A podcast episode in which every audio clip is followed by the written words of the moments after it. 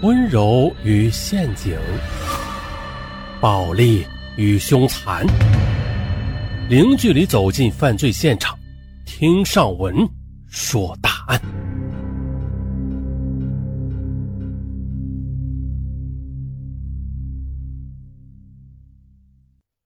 二零零六年四月二十三日晚，北京警方接幺幺零群众报警电话称。在某小区六十九栋楼道里，发现一个女子全身是血。警方立即出动，发现呐，这个死去的女子来头不小啊，居然是北京某集团资产部的副部长叶云。只见她的胸口上扎中两刀，致肺动脉及左肺失血性休克，已经死亡了。调查中发现啊。这二零零六年二月，叶云刚刚与丈夫离婚，所以她的前夫李高阳被作为重点怀疑对象被警方传讯。可是啊，经过多方证实，他又不具备作案的时间和动机，案情一时陷入了僵局。一直到了二零零六年十二月八日，一个叫杨才林的犯罪嫌疑人因为抢劫罪被警方刑事拘留。可就在经过指纹对比时，发现了啊他正是杀害叶云的凶手。嗯，这到底是怎么回事啊？事情是这样的：二零零六年三月二日，北京的各大餐馆新年后刚刚开始营业，所以啊都非常的繁忙。也就是在这天，一个打扮时尚的女人来到了朝阳区的一家大酒店，要求经理啊给她雇一个临时的厨师，因为她要在家里开生日聚会。而这个女人就是前面咱们说过的那个受害者叶云。叶云呢非常喜欢这家酒店地道的东北菜系，所以啊想向他们借一个厨师。可是经理很为难，因为呢酒店生意正缺大厨呢。同样的，酒店的经理也不愿意得罪叶云。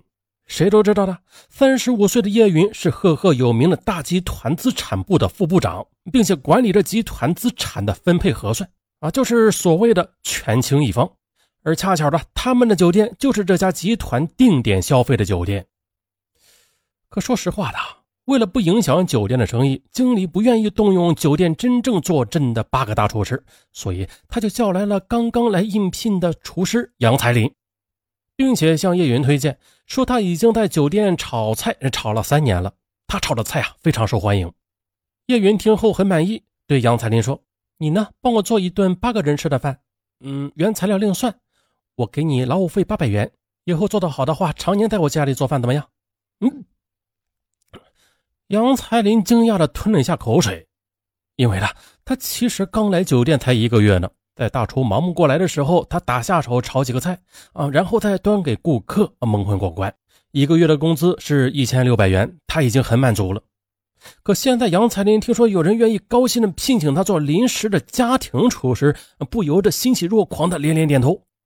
接下来呢，经理等叶云走后，拍了拍杨彩林的肩膀，说：“哎，我跟你说，这个女人你要是伺候好了，你就真的是下半生不用愁了。”三月四日中午，叶云开着一辆奥迪 A 四来接杨彩林。杨彩林在上车的时候啊，激动的把脚在地上来回的蹭了好几下，这才敢上车。坐在车里边啊，他也一直是沉默不语，啊，更是不敢正眼的看叶云一眼。叶云把他带到了超市，递给他一张购物卡，让他尽情的去买高档的菜肴以及佐料，自己则在车上对着化妆镜来修整妆容。可等杨才林拎着一大袋精心采购的原料回来，叶云看了一下采购清单后，居然让他重新买，说食材太低档了，买的这批让他自己带回去吃，再买一定啊要有鲍鱼、甲鱼、燕窝等等。杨才林一边在心里狠狠地骂着这个太过飞扬跋扈的女人，一边只有折回去重新买了，并且在叶云的命令下往车上抬回了一箱高档的红酒。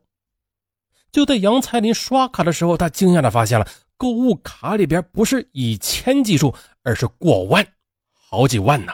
啊，再次感叹人生的不同。折腾到下午三点，车的后备箱塞得满满的，叶云这才带着杨才林回到了自己的家里。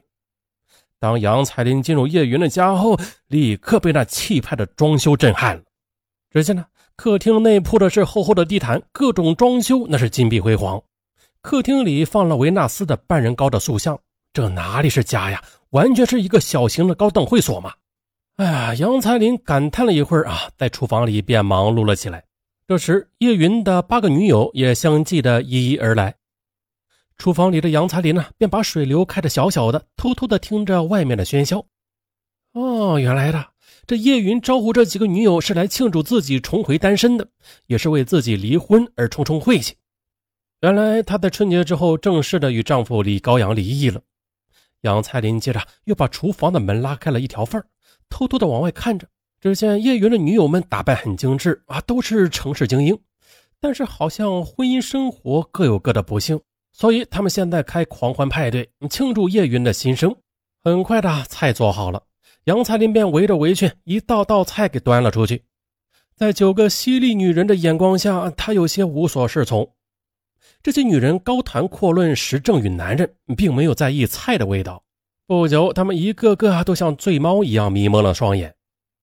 而从几个女人的谈论中，杨彩林大概也了解到了，叶云是因为忙于事业，始终不能安下心来给丈夫李高阳生下一个孩子。于是呢，丈夫包养了一个空姐做二奶。叶云知道后，丈夫也愿意与她离婚。于是呢，叶云便动用了自己的社会关系，婚是离了，但是她没有让丈夫拿到一分钱，而是让他作为过错方净身出户。啊，这一群醉女人闹起来是很可怕的。有三个吐了，两个在鬼哭狼嚎、歇斯底里的唱歌哭泣，叶云则是一个劲儿的抱着沙发靠枕，喊着一些含糊不清的话。这个女人的世界对杨彩林来说，那简直是见所未见、闻所未闻。她特别想窥视，但又感到害怕。接下来呢，在清理了客厅的污物，又把厨房收拾干净之后，她便轻手轻脚的离开了。而那些喝醉的女人们也是毫无戒备。就这样，第二天中午，叶云打电话给杨彩林，要他去拿昨天的工资八百元，并给自己带一点吃的东西。于是，杨彩林买了一袋速冻饺子，就火速的跑向了叶云的家里。可来了之后，杨彩林发现了这个家就像是死一样寂静，而且还到处的杂乱的扔着东西。叶云穿着睡衣，病恹恹的在写着一份报告。他看了一眼杨彩林手上的饺子，就烦躁地说：“我不吃这么水货的东西，你给我炒餐馆里的菜，我要吃正菜。”杨彩林突然生气了：“你以为只有贵的东西才养人吗？啊，你昨天醉成那个样子，你今天不吃这种东西，怎么能保养自己的胃？”说完，他就径直的跑到厨房里去煮饺子了。哎，叶云愣了一下啊，不知为什么，也就跟着他跑到了厨房里。看着杨彩林忙碌啊，她主动的和他聊起了私事。我与丈夫结婚五年，我都没有进过厨房的，这个家，厨房对我来说就是最陌生的。杨彩林听话，也不知道如何搭话，便低头不语，默默的煮着饺子。当杨彩林把热腾腾的饺子端到客厅的时候，叶云她突然有了久违的食欲。杨彩林配置出的饺子的调料啊，呃，更是让叶云觉得是美味无比。他把饺子一扫而光，并且一个劲儿的赞叹呢：“哎呀，没想到东西是一样的，做的人不一样，感觉就会完全不一样啊！”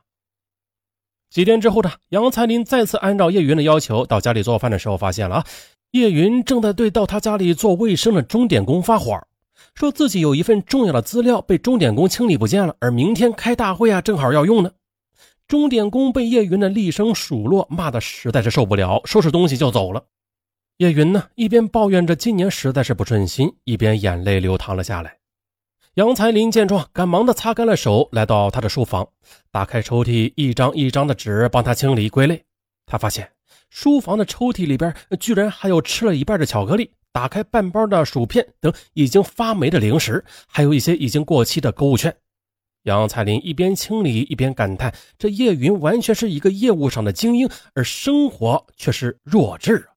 啊，就这样慢慢的归类找着，不到十分钟，杨彩林就帮叶云找到了他那份标号为幺二六的重要领导讲话资料。哇，叶云对杨彩林感激的笑了笑：“你真厉害，要不是你的话，我明天上班可就惨了。嗯，真不知道我如今的生活怎么突然就乱了套，可能是我以前太依赖别人了吧。”杨彩林听后连忙表示自己愿意到叶林的家里当厨师兼钟点工。特别是在他离婚后不适应生活的这段艰苦岁月里，叶云听话，再次的对杨彩玲一笑：“嗯，好啊，那你快快做饭吧。嗯，你把工作辞了，明天来我家上班。嗯，我一个月给你一千五百块，好不好啊？嗯，好的。杨彩玲连连点头。待做饭以后，叶云指着自己的卧室：“嗯，你干脆好人做到底吧，帮我清理换季的衣服吧。我是个啥事情都不会做的女人，见笑了。”其实此时叶云只是把杨才林看成了一个小弟弟，看成了公司众多听任他吩咐的部下之一，而他对这个底细不明的打工仔却连丝毫的戒备心理都没有，完全失去了在官场上八面玲珑的精明。